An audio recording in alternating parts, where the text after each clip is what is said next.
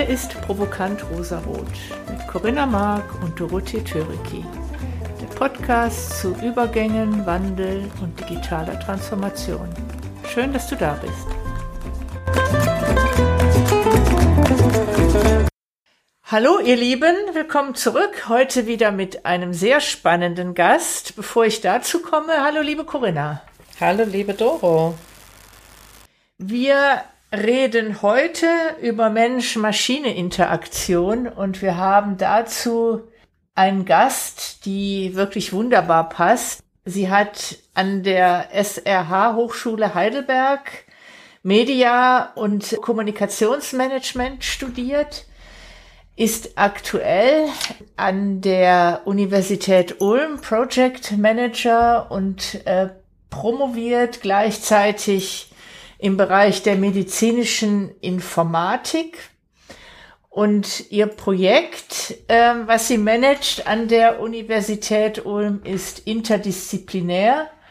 Ein sehr spannendes Projekt. Äh, es haben sich nämlich mehrere Hochschulen zusammengeschlossen, die um aus der Region Ulm herum Innovationen und Start-ups zu fördern, die aus diesem Hochschulkosmos geboren worden sind. Dabei kümmert sie sich besonders um Graduierte, Promovierende und Postdocs und es geht da schwerpunkttechnisch um den Bereich Medizintechnik, äh, Biotech und Pharmatech. Ja, herzlich willkommen, Pia Bayer-Wunsch. Wie schön, dass du da bist. Danke, Doro. Ich freue mich auch.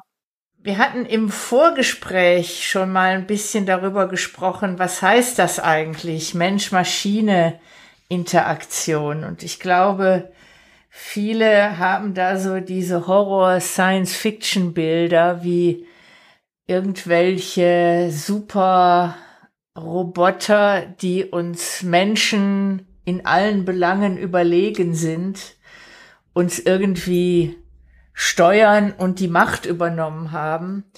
Und im Vorgespräch, Pia, hast du schon gesagt, na ja, das ist so diese Schwarz-Weiß-Denke. Es fängt ja schon viel früher an. Wir haben ja heute schon alleine sowas wie eine Smartwatch, die wir um unser Handgelenk legen. Da haben wir ja schon eine Mensch-Maschine-Interaktion, in dem die Hardware unsere Haut berührt und dann noch unseren Puls misst und noch einige andere Vitaldaten. Es geht also schon viel früher los.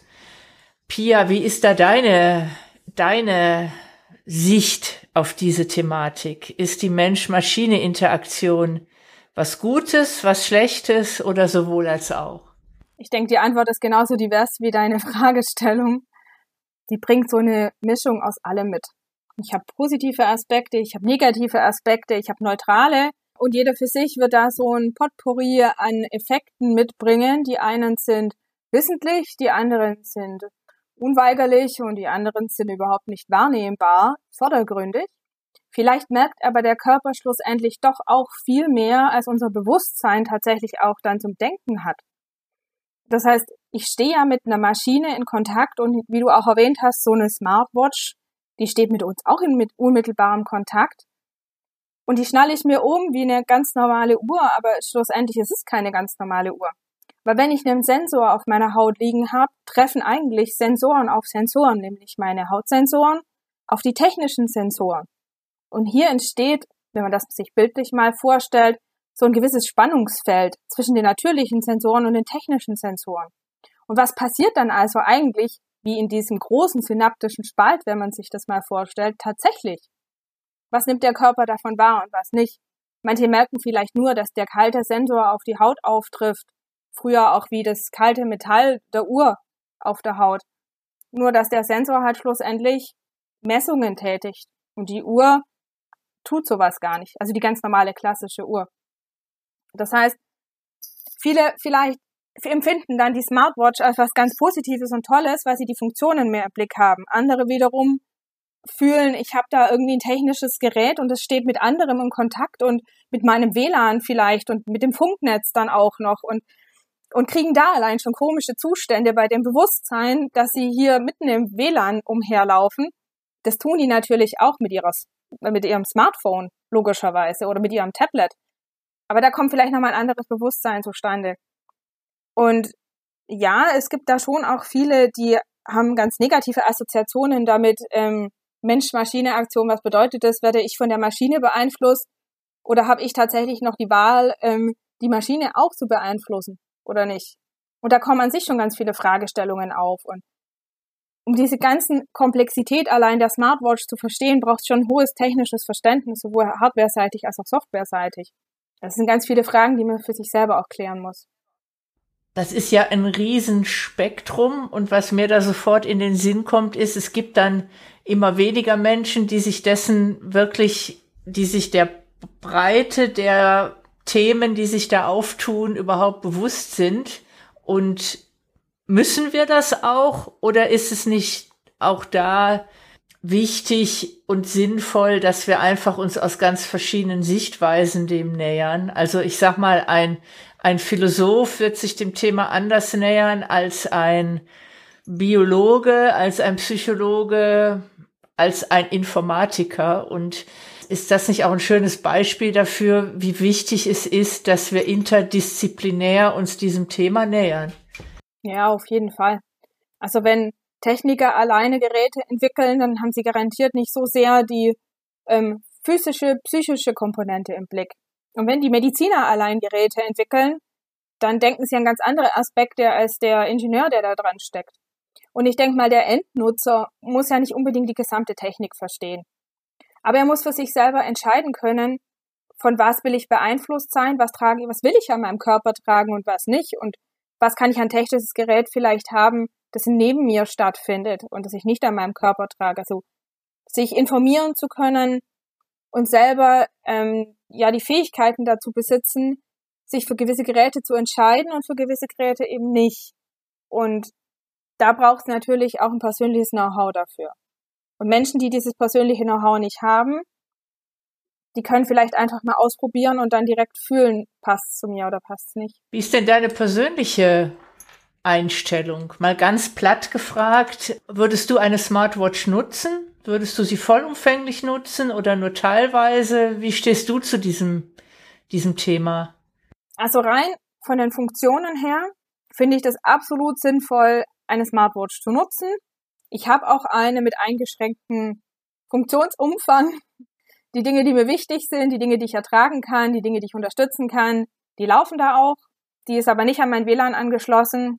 Ich habe auch keine Zugänge äh, für meine Mails sondern ich nutze die Smartwatch, um meine Gesundheit mehr im Blick zu haben. Und wenn ich irgendwelche Dinge in mir habe, die schädlich sein könnten, wie zum Beispiel ein zu hoher Puls oder eine ganz schlechte Sauerstoffsättigung, dann alarmiert die Uhr und alles gut und ich weiß Bescheid, dass ich vielleicht was ändern muss. Aber ich für mich brauche nicht die Anzeige ähm, von Nachrichten auf meiner Smartwatch. Ich habe die Funktion ab und zu schon freigestellt oder freigeschaltet gehabt, wenn ich jetzt gerade aufgrund der Pandemie in ja, Situationen einfach bin, wo ich nicht aus hygienischen Gründen mein Handy anfassen möchte, dann habe ich auch diese Funktion eingeschaltet. Aber ich selektiere ganz genau, welche Funktion habe ich zu welchem Zeitpunkt und wann brauche ich was, weil ich möchte auch nicht über meine Uhr ständig mit irgendwelchen Nachrichten konfrontiert werden, sondern ich für mich möchte in der Hand haben, wann lese ich was und wann nehme ich mir die Zeit dafür, um Dinge zu bearbeiten und zu sichten. Setzt ein hohes Maß an sowohl Kenntnis, ich glaube, die Funktionen ist weniger das Problem, das wissen schon ziemlich viele, was so eine Smartwatch alles kann, ist ja, ja. auch im Interesse der Hersteller, dass die Anwender das wissen. Äh, ich glaube aber, dass die größere Hürde ist, diese Selbstreflexion zu überlegen, was macht das eigentlich mit mir? Und ist das gut für mich, wenn ich abends um 22 Uhr kurz vorm Schlafengehen noch irgendeine eine schreckliche Nachricht aus irgendeinem Teil der Welt erfahre äh, und brauche ich mhm. meine Offline-Zeiten. Ähm, ich glaube, das ja. ist etwas, was ein Prozess des Bewusstseins, da sind wir dann auf einmal schon bei Mensch-Maschine-Interaktion auch sowas wie Social Media und, und äh, da, da verschmelzen die Themen. Corinna, äh, du hattest gerade angesetzt. Ja, wir reden ja bei der digitalen Welt auch ganz häufig davon, dass die Eigenverantwortlichkeit des Menschen quasi gestärkt wird. Und Ich habe das jetzt, das ist jetzt für mich ganz neu. Vielen Dank, Pia, für diese Erkenntnis, äh, dass ich das tatsächlich ja bei diesen Endgeräten auch habe, dass ich nämlich über ein hohes Maß an Selbststeuerungsfähigkeit eigentlich verfügen sollte, um das im bestmöglichsten Sinne für mich nutzen zu können ähm, und nicht einfach unreflektiert mache, sondern einfach gucken, was macht das mit mir? Also sprich, eine Fähigkeit zu entwickeln, mich zu beobachten bei dem Gebrauch meiner Smartwatch und zu gucken, und was tut mir gut und was tut mir weniger gut. Jetzt ist es ja schön, dass dieses Gerät Vitaldaten aufnimmt. Das heißt, ich werde vermutlich tatsächlich erkennen können, was mich unter Umständen stresst und dann wäre es ja sehr angebracht im Sinne einer guten Selbststeuerungsfähigkeit und im Sinne eines höheren Maßes an Eigenverantwortlichkeit dann auch bewusst und willentlich Funktionen an und auszuschalten. Das heißt, während wir sonst, sage ich mal, häufig im Kontext von New Work über Eigenverantwortlichkeit sprechen, haben wir jetzt, äh, haben wir jetzt ein Phänomen, und das ist für mich jetzt was Neues, danke dafür, dass wir das ja tatsächlich auch mit dem Gebrauch der Geräte haben weil es so unendlich viele Möglichkeiten gibt. Und das ist ja fast, ähm, und deswegen wird es, glaube ich, auch von vielen abgelehnt. Ne? Also es ist zwar weit verbreitet, aber ich glaube, es gibt genauso viele, die das noch massiv ablehnen, weil es halt einfach schier nicht zu durchdringen ist, was sich da alles hinter verbirgt. Das finde ich einen ganz spannenden Gedanken dazu. Und äh, was ich bei dir wahrgenommen habe in deinen Worten, dass du das sehr, sehr gezielt nutzt und sehr bewusst. Und das, du hast natürlich jetzt unheimliches Wissen, aber die Frage ist ja, wie kommen die Menschen an das Wissen? Also als ich, sagen wir mal, neu in der Thematik war, habe ich ja einfach ganz viel mir angehört dazu und gelesen und auch andere Menschen einfach zugehört, wie die damit umgehen. Am Anfang ganz unbewusst und dann aber immer bewusster, weil mit dir, mit je mehr Wissen ich einfach habe, desto besser kann ich auch Entscheidungen treffen. Und das geht uns in allen Lebensbereichen eigentlich so. Und irgendwann mal tritt ja eine Intuition ein. Aus Erfahrung haben wir immer eine bessere Intuition schlussendlich. Ähm, weil wir viele Situationen einfach schon mal durchlebt haben und können ganz automatisch abgleichen, bin ich in einer ähnlichen Situation oder nicht, wie reagiere ich da drauf. Und die Erfahrung hilft mir dann dabei, spontan vielleicht richtige oder falsche Entscheidungen zu treffen, wenn ich immer reflektierter auch werde. Und im Laufe des Lebens wird man, glaube ich, auch immer reflektierter in gewissen Bereichen. Und mit genau der Erfahrung, der Technikerfahrung wird man auch immer reflektierter. Und ich bin jetzt, sagen wir mal, noch eine Generation, die ist nicht von Baby an mit dem Smartphone hier aufgewachsen und auch nicht mit dem Handy, sondern mein Papa hatte seinen ersten PC, da war ich fünf. Da war ich aber auch schon relativ früh dran, im Gegensatz zu meinen anderen Altersgenossen, die damit Kontakt hatten. Und ich habe ihn gesehen, wie er tagtäglich dran saß und Dinge programmiert hat oder so also sehr sinnvoll und sehr zielgerichtet dieses Gerät genutzt hat. Und ich selber bin dann mit 14 ähm, zum ersten Mal an mein Handy geraten und habe das aber auch sehr bewusst genutzt, weil damals war es noch gar nicht so toll, so ein Handy zu haben, weil die Eltern konnten einen damit überwachen. ja, die mich ja aufführen können überall. und anrufen. Die hatten das haben wollen, weil sie einfach ähm, wissen wollten, wo ich bin und zum richtigen Zeitpunkt dich anrufen konnte, konnte, wann ich abgeholt werden möchte. Und SMS waren auch teuer und Nachrichten und ähm, und Anrufe waren einfach auch teuer. Und durch diese reduzierte Nutzbarkeit oder Nutzungsmöglichkeit bin ich, glaube ich, bewusster mit allen anderen Medien auch umgegangen. Weil ich ja die Erfahrung hatte, dass ich reglementiert bin durch ähm, finanzielle Umstände, vielleicht auch mir dieses Handy leisten zu können oder äh, meine Eltern dann auch gesagt haben, du, gell, drauf gucken? Ja, ist okay, mache ich. Und, und ich glaube, das hat einfach bei mir dazu beigetragen, bewusst mit Technik umzugehen. Und mit den, wie kann ich mit, einem minimalen Aufwand das Maximale erreichen? Und das ist jetzt bei der aktuellen Technik, die ich nutze, eigentlich auch so. Also ich gucke ähm, relativ wenig Technik und wie kriege ich den maximalen Nutzen raus?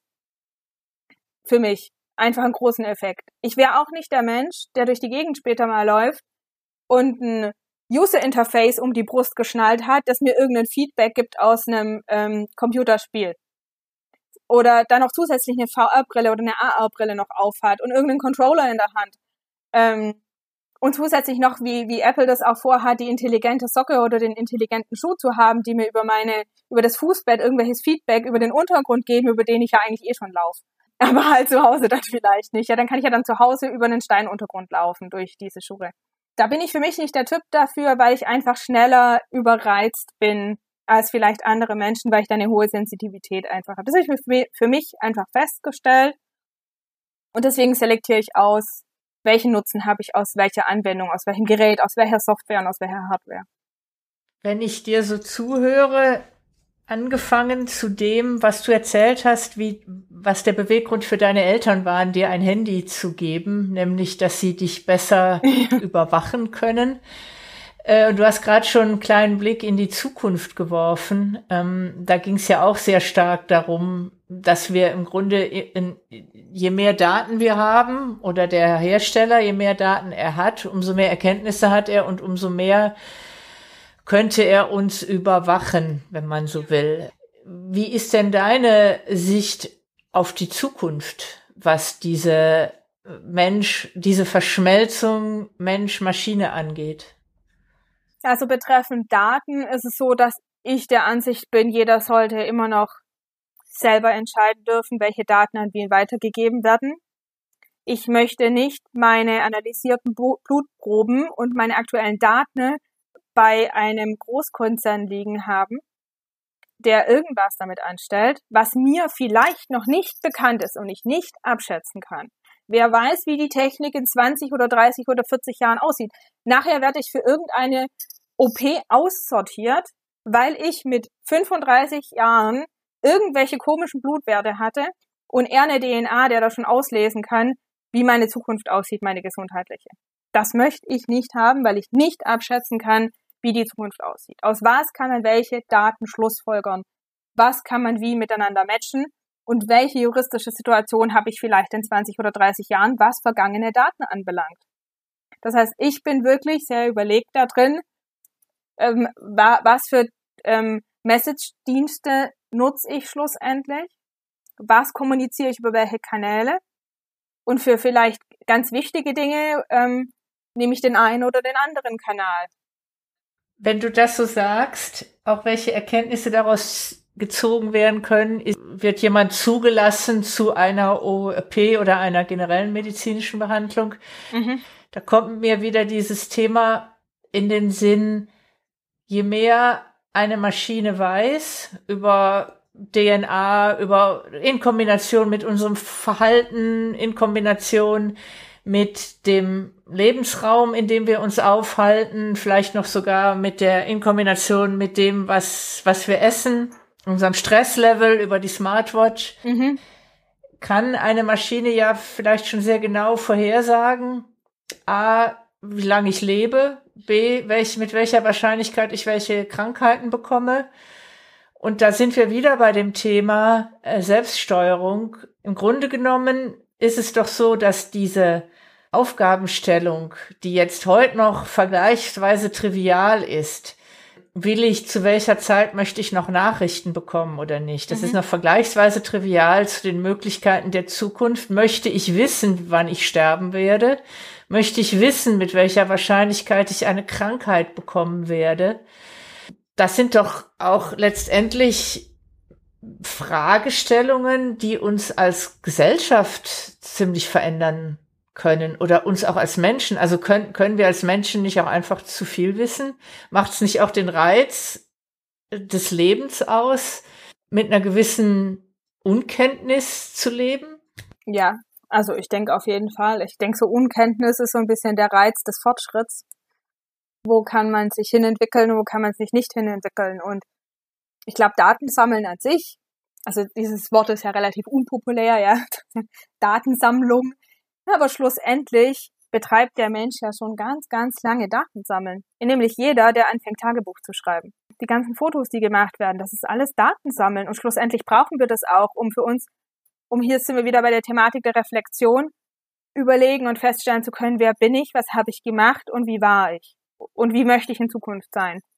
Das heißt, wenn ich jetzt die Möglichkeit habe, Daten zu sammeln, für mich persönlich, die nicht irgendwo sonst wo landen, sondern wie wenn ich jetzt irgendwie das auf in meiner, meiner Festplatte speichern würde, die nur mir gehört und da hat keiner Zugriff drauf, bin ich absolut dafür, wirklich auch meine Daten zu haben. Und da bin ich auch freudig drum, wenn ich mit 50 gucken kann, wie ich mit 30 vielleicht gesund war.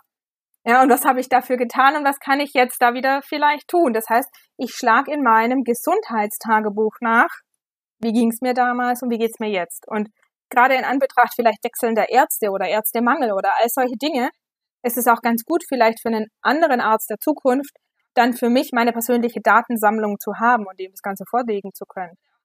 Und ich würde auch gerne die Freiheit besitzen wollen, wenn es jetzt Analysemethoden gibt, herauszufinden, ob ich vielleicht für eine bestimmte Krankheit irgendwie prädestiniert bin, die zu bekommen. Was es mir wichtig ist oder wo sich herausgestellt hat, da gibt es so eine Tendenz dahin und das ist vielleicht sogar eine tödliche Variante. Dann hätte ich das ganz gern. Aber es ist schon so, wenn ich natürlich Daten habe, ich will nicht generell wissen und schon gar nicht ungefragt, ob ich jetzt in drei Jahren sterbe oder in zwei Jahren meinen Magentumor bekomme. Das will ich ja nicht wissen.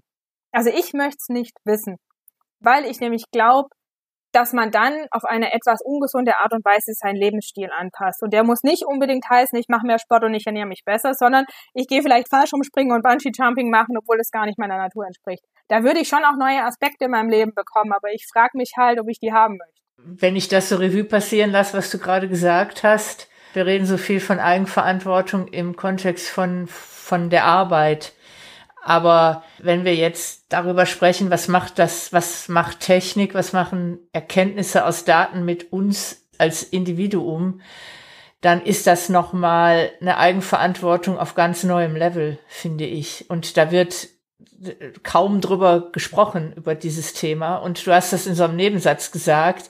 Ich möchte vor allen Dingen gar nicht ungefragt diese Informationen bekommen. Und je nachdem kann es ja auch schon mal vielleicht schnell passieren, dass aus irgendeinem Kontext heraus ich mir eine Information rückschließen kann. Mal ganz blöd gesagt, vielleicht weil ich, ich mich super gesund fühle, nie irgendwie groß krank war und dann möchte ich meine Krankenkasse wechseln und auf einmal krieg ich immens hohe äh, Krankenkassengebühren, weil aus den Daten irgendwie hervorgeht, dass ich in drei Jahren eine langwierige, teure Krankheit haben werde. Das sind dann solche Informationen, die sind, die sagen mir zwar nicht direkt, deine Prognose ist schlecht, aber indirekt schon. Und da haben wir dann ja wieder ganz viele wie soll ich sagen, Querverbindungen, viele, viele Dinge, die wir heute noch gar nicht so berücksichtigen, die im Kontext von Daten, von was möchte ich eigentlich wissen? Und du hast vorhin auch noch mal so schön gesagt, ich habe ja kein, ich glaube, das wird den meisten Menschen so gehen, so dieses Tagebuch. Also ich habe eine private Datensammlung, die ist für mich. Auf meinen Wunsch hin kann irgendjemand oder irgendetwas das analysieren für einen bestimmten Zweck. Äh, das ist aber tatsächlich eine Selbstreflexion und eine Eigenverantwortung in einem Level, wie wir sie noch nie hatten. Ja, und ich, es ist auch tatsächlich so, die Beobachtungen zeigen immer wieder, je komplexer die Welt wird, je, je, je vielfältiger die Möglichkeiten sind, mich entscheiden zu können. Und je mehr Informationen mir bereitstehen, desto mehr Menschen haben die Problematik, ähm, diese Masse an Informationen und an Entscheidungsmöglichkeiten nicht mehr überblicken zu können und geraten in eine derartige Stresssituation, dass sie dann ähm, vielleicht an falscher Stelle ähm, Entscheidungen treffen, weil sie selber einfach überrumpelt sind. Überfordert sind. Ja, überfordert sind, genau. Und, und das stellt nochmal eine ganz andere Problematik dar wie, was soll ich denn tun, wenn ich, wenn ich so viele Informationen bekomme? Jetzt schauen wir uns mal die aktuelle Pandemie an. Von allen Seiten kommen Informationen her. Ja, wem soll ich A glauben? Was soll ich glauben? Zu welcher Zeit soll ich was glauben? Auch schon schwierig. Und wo sehe ich mich da überhaupt selber? Und das kann ja auch wechseln. Also, und wir haben, ähm, und unsere Pandemie dauert ein Jahr an. Wir sind in einer stetigen Sondersituation, die unsere Welt nachhaltig verändern wird. Und da ist allein schon die Fragestellung, wie gehe ich denn mit der Veränderung um?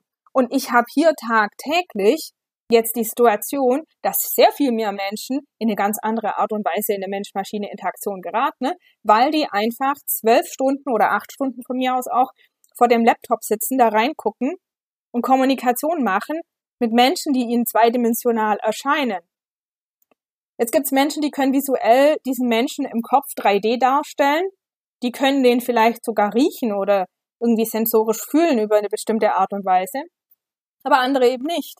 Und da ähm, auch diese Mensch-Maschine-Aktion leben zu können und damit umgehen zu können, das ist auch eine ganz eigene Herausforderung. Und hier stellt sich für mich auch die Entscheidung, muss ich unbedingt eine Videokonferenz machen oder kann ich schlicht und ergreifend telefonieren? Vielleicht schreibe ich auch nur eine SMS. Aber ich brauche nicht für alles eine Videokonferenz. Vielleicht. Ich finde tatsächlich, wo du das sagst, auch da sind wir wieder bei dem äh, Punkt, sich selber zu beobachten, sich selber, mit sich selber sich auseinanderzusetzen. Ähm, auch dieses Thema brauche ich wirklich immer eine Videokonferenz und ist es nicht manchmal auch schöner, einfach nur die Stimme von jemandem zu hören und auch manchmal vielleicht zu sagen, ich will keine, ich brauche heute keine Kommunikation. Bin jetzt gerade am überlegen, was die Schlussfolgerung daraus ist. Es muss ja keine geben. Ähm, einfach nur diese Erkenntnisse, wie unterschiedlich wir mit Dingen umgehen. Und auch da wieder, du hast natürlich recht, habe ich noch nie drüber nachgedacht. Natürlich ist eine Videokonferenz eine Mensch-Maschine-Interaktion. Natürlich ist es das. Aber wir machen uns das nicht bewusst, weil das halt Teil unseres täglichen Lebens ist. Und wir übersetzen das nicht in das, was es eigentlich ist. Und damit fangen wir gar nicht an zu reflektieren, außer dass wir sagen, wir sind jetzt ein wenig müde von der ganzen Videokonferenzerei. Und eigentlich ist aber der Schritt ein anderer, nämlich zu schauen, wie fühle ich mich eigentlich, wie geht's mir gerade damit und was täte mir jetzt eigentlich gut. Also dieses Herausfinden, was brauche ich eigentlich, das ist ein Prozess, der in einem viel stärkeren Maße glaube ich, stattfinden muss künftig oder auch jetzt schon, als es in der Vergangenheit der Fall war. Dieses immer wieder neu entscheiden. Also wir kommen ja immer wieder in diesen Sog hinein, weil wir bekommen Angebote über diese hübsche digitale Welt. Das ist ja ganz verführerisch. Da probieren wir dies aus und probieren wir das aus und dann ist da irgendwas in unserem Leben drin, und wir wissen eigentlich gar nicht, was ist denn hier jetzt eigentlich passiert und dann mal wieder einen Schritt zurückzutreten. Und ich finde das eine sehr schöne Idee hier, nämlich wann reicht denn eigentlich mal ein Telefonat? Weil was passiert denn beim Telefonat? Im Telefonat bin ich mit mir in meinem Raum und ich kann sozusagen, ich bin viel stärker mit mir verbunden, als ich das in Videokonferenz sein kann, in Videocall, weil ich da ja immer gleich auch den Blickkontakt zu den anderen aufnehmen kann.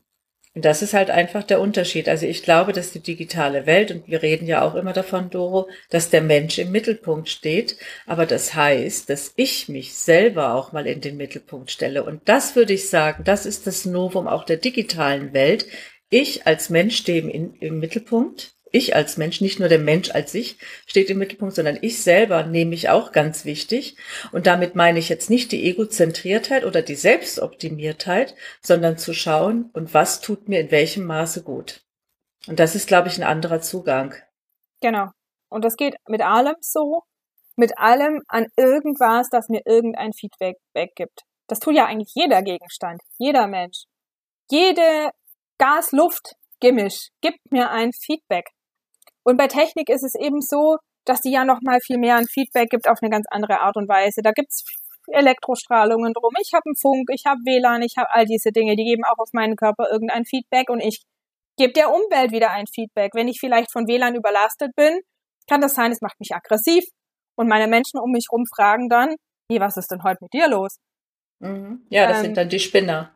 Ja, ne? genau. Werden so, das, die werden so landläufig als Spinner äh, genau. abgewiegelt. Ähm, ich merke selber, ich habe bei mir das WLAN so konfiguriert, dass es um zwölf tatsächlich ausgeht. Und ich ja. bilde mir ein, dass ich einen besseren Schlaf habe, seitdem ich das tue. Ja. Und, und selbst wenn äh, dieses WLAN keinen Einfluss auf dich hätte, wunderbar, du hast einen besseren Schlaf. Ja, Ganz genau.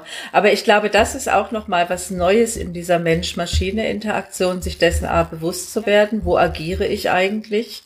Oder wo habe ich Mensch-Maschine-Interaktion und wirklich ein Augenmerk darauf zu setzen und es nicht einfach zu konsumieren, sondern Bewusstheit da im Umgang mit zu entwickeln. Ja, genau.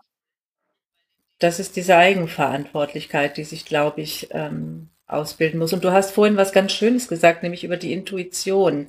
Wir können uns schulen, wir können unsere Intuition in dem Aspekt auch schulen, weil in dem Moment, wo wir uns einfach mit Themen beschäftigen, lernen, YouTube-Videos anschauen, mit anderen darüber sprechen, bekommen wir mehr Informationen und irgendwann hast du recht, es ist wieder die Intuition, es ist unser eigenes Körpergefühl, unsere Intuition, unser Bauchgefühl, was uns hilft, Entscheidungen zu treffen. Aber in dem Moment, wo wir in ein neues Thema reingehen, haben wir diesen Lernprozess. Und zu glauben, dass wir die digitale Welt gut managen können oder gut umgehen können, ohne dass wir lernen, das wird nicht funktionieren. Mhm. Alle sind gefordert zu lernen. Ja. Und das ist vielleicht auch das Neue der digitalen Welt, dass das Lernen von niemandem Halt macht. Genau.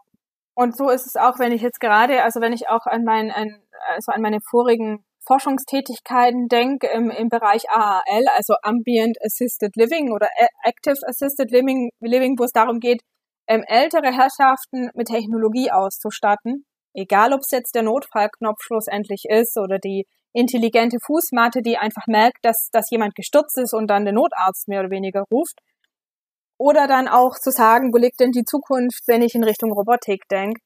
Was muten wir da Menschen zu?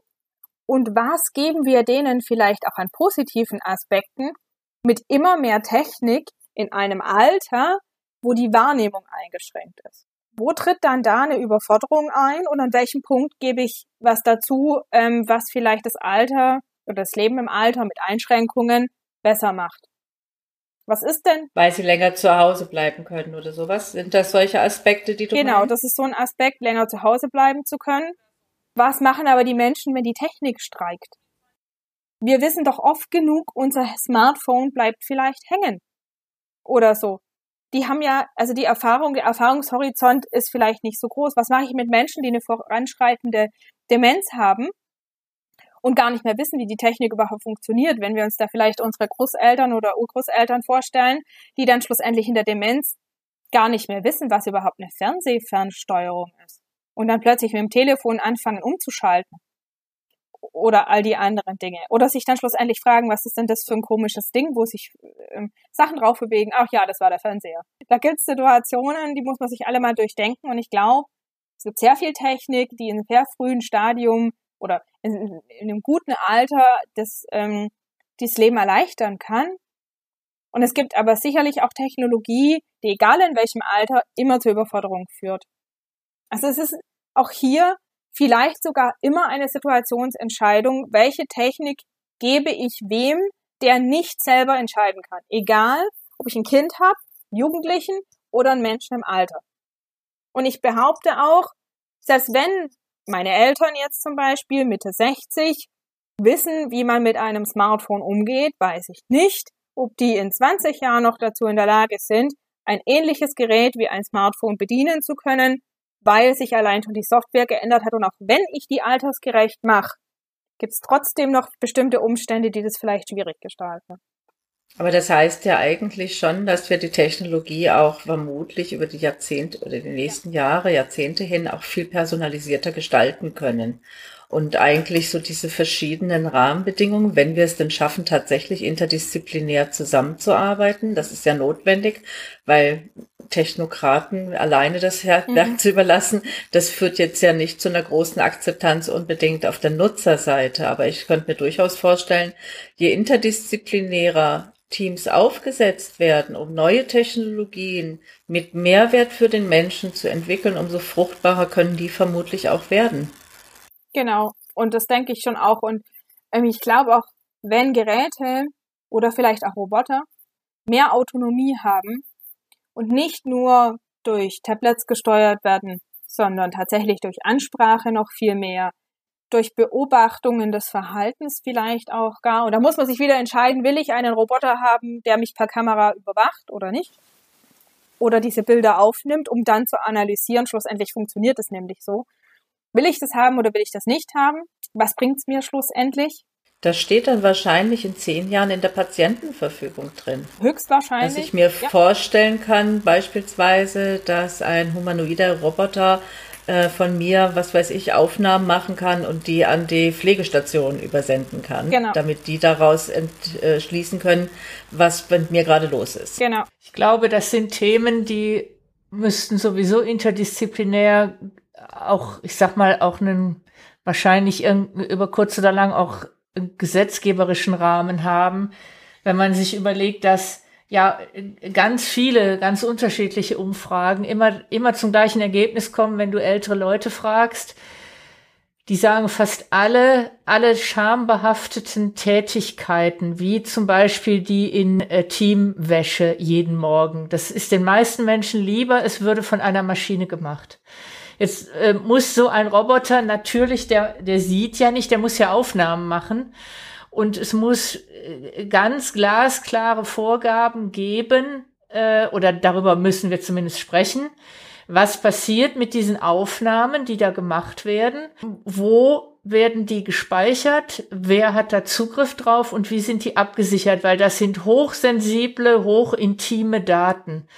Und das ist ein Diskurs, den müssen wir an vieler, an, an vielen Stellen führen, weil diese schambehafteten Themen, in denen wir uns als Mensch vielleicht gerne einer Maschine in Anführungsstrichen anvertrauen, äh, bedingen natürlich, dass auch hochsensible Informationen, egal welcher Art, auch irgendwo abgespeichert werden. Und da sind wir, glaube ich, auch da geht's wieder darum, ein gutes Gleichgewicht zu finden, denn ähm, gerade wenn man in den Bereich der Medizin oder Pflege geht, ähm, natürlich hat gerade auch in so einem, in Zeiten des Pflegenotstands, eine Maschine ist nie müde und die ist nie genervt. Also das heißt, wenn ich einen Alzheimer-Patienten habe und der fragt mich zum hundertsten Mal, ähm, was weiß ich, was, was die Fernbedienung ist, äh, dann ist eine Maschine nie genervt. Die wird immer gleich, gleichbleibend antworten.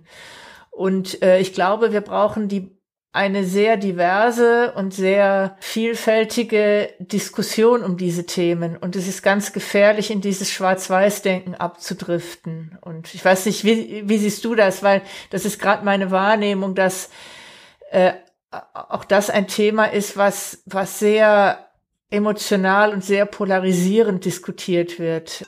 Also es ist ähm, so, dass, dass ich sage, ja, man muss das Ganze diskutieren und man muss es immer wieder diskutieren.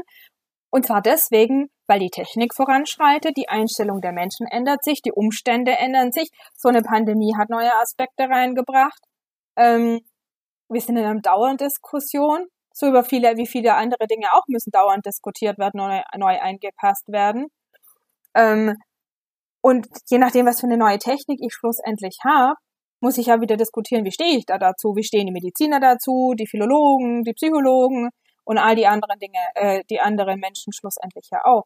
Und ich muss sagen, wenn ich mich an meinen humanoiden Roboter so erinnere und unser Zusammentreffen und meine Beziehung schlussendlich zu ihm, ist das auch nochmal was anderes gewesen als wie die Beziehung zu meinem Handy. Ich habe da nun mal ein Ding, das hat zwei Augen, einen Mund und das wendet sich mir zu, wenn ich weglaufe. Und hätte nur noch gefehlt, dass er fragt, so, und wo gehst du jetzt hin? Ja. Also, das kann ich überwachen fragen oder der kann auch fragen, kann ich mitkommen? Und dann muss ich mich fragen, oh, wer fragt da jetzt? Fragt mich tatsächlich der Roboter, wo ich jetzt hingehe und ob er mitkommen kann? Oder fragt mich da eine Organisation, die im Hintergrund sitzt, ob er mitkommen kann? Weil als ich den nämlich aus der Verpackung rausgeholt habe ähm, und wir den eingeschaltet haben, war es sofort so, dass er mich adoptiert hatte. Kannst du ein bisschen erzählen zu diesem Projekt? Was, was, was war das von Roboter? Wie kam es dazu? Äh, also wir haben das ist ein relativ bekannter Roboter, der nennt sich Pepper. Ja, der ähm, sieht schon recht putzig und süß aus und den haben wir eigentlich für unsere AAL-Thematik ähm, dazu genommen und ähm, ich war mitunter für ihn zuständig auch und das heißt sowohl technisch als auch ähm, die Möglichkeiten ausloten, was kann man denn so mit dem alles machen. Und wir haben dann im Team diesen Roboter ausgepackt und eingeschaltet, nachdem er dann vollständig aufgeladen war. Und als er noch nicht so ganz aufgeladen war, muss ich wohl so die erste Person gewesen sein, die er gesehen hat. So, und damit war ich Mama. Ja. mein Kollege war dann der Ziehpapa dann auch, ja. Es war immer so und es war ganz auffällig und wir wussten nicht warum und ich, ich dachte eigentlich, ich bild mir das ein, aber die anderen haben das auch so gesehen, dass er mich ähm, mehr fokussiert hat. Wir dachten dann auch, es liegt an meiner Brille vielleicht, aber dann hat auch der Ziehpapa meine Brille aufgesetzt und es war nicht der Fall, dass es an meiner Brille lag. Äh, mir fiel nur gerade ein, das ist wie der Konrad Lorenz mit den Gänsen. Die, die, die Gänseküken äh, folgen dem Wesen, was sie zuerst sehen, wenn sie aus dem Ei schlüpfen. Und das hat mich da so ein bisschen dran er, erinnert. Genau.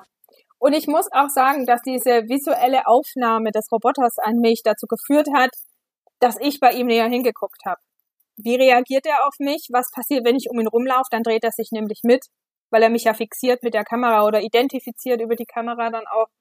und habe mich dann angefangen, mit, mehr mit ihm zu befassen. Und der hat ja fast menschenähnliche Hände, auch wenn die aus Plastik sozusagen sind und aus Schaumstoff oder aus, aus so einer Gummierung einfach. Ähm, und, und er diese Hände eben auch bewegen kann, teilweise wie ein Mensch. Dann, dann entwickelt man dann schon irgendwie sowas Seltsames wie eine Mensch-zu-Mensch-Beziehung. Und dann habe ich nicht unbedingt mehr eine Mensch-Maschine-Beziehung, obwohl mir das natürlich bewusst ist, dass da ja ein Roboter vor mir steht und den ich ja schlussendlich später dann auch noch programmiert habe. Ja, ich wusste ja genau, was er tut. Mhm. Aber es ist schon eine andere Beziehung, weil der einfach auf gewisse Art und Weise sehr menschlich reagiert. Und er spricht ja auch mit einer Kinderstimme, sagen wir mal so. Und er hat große runde Augen. Das, das zieht einen natürlich noch mal viel mehr an. Es geht viel, vielen anderen Menschen auch so. Und da hat man dann schon die Situation, dass man dann anfängt, mit ihm zu sprechen. Wenn ich ihn verpackt habe, ähm, um über, zu irgendeinem Forschungsort hinzufahren, so, ich nehme dich jetzt und es geht in die Verpackung rein mit dem Koffer. Ganz vorsichtig mit Pepper, weil dem tut das nicht gut, wenn er gerüttelt wird. Ich habe ja nicht gesagt, der Roboter braucht einen Schutz. Ja, jetzt kann man sagen, es liegt vielleicht an meiner Weiblichkeit und der Fürsorge. Aber die Herren haben ähnlich agiert ja. wie ich. Also von daher würde ich sagen, er hat eine sorgenvolle Umgebung gehabt. Mhm. Und allein wie ich jetzt auch schon über ja. ihn spreche, ist es einfach so, dass ich eine emotionale Beziehung zu ihm habe und vielleicht mag sich das auch echt komisch anhören, wie ich sage, er fehlt mir. Aber es ist nun mal so, ähm, weil wir einfach viele intensive Stunden miteinander verbracht haben, ich ihn programmiert habe und das heißt, ja, wie bei einem Kind auch. Ich habe stundenlang mit ihm verbracht, habe ihm Dinge beigebracht, neue Programmierungen ähm, eingepflegt. Dann hat er auch mal nicht so wollen, wie ich will. Dann ist er halt gerade in die Pubertät gekommen, so in der Art. Aber es ist eine andere Beziehung als wie zu einem Handy, weil er einfach sehr viele menschliche Eigenschaften hat, allein schon vom optischen. Und wenn er dann von sich aus, wenn ich nichts mehr gesagt habe, so ungefähr fünf Minuten, er mich dann gefragt hat, bist du noch da? Wie geht's dir? Und all solche Dinge. Das ist wie zu Hause. Ja. ja. Dann, dann entwickelt man ganz automatisch irgendwie eine Beziehung dazu. Und, und tatsächlich empfand ich das so, es war eine andere Beziehung als zu meinem Handy, zu meinem Laptop oder zu meiner Uhr. Ja. Also eine menschenähnlichere Beziehung, die eigentlich aufgebaut worden ist. Und da sind wir ja bei dem Thema, wie bauen wir Menschen eigentlich Beziehungen auf? Ja, und haben wir immer ein Bewusstsein darüber, wie wir Beziehungen aufbauen. Kommunikation ist sicherlich eins. Du hast jetzt gesagt, er hat dich fixiert. Das heißt, er ist irgendwie in Resonanz gegangen mit etwas, was du getan hast.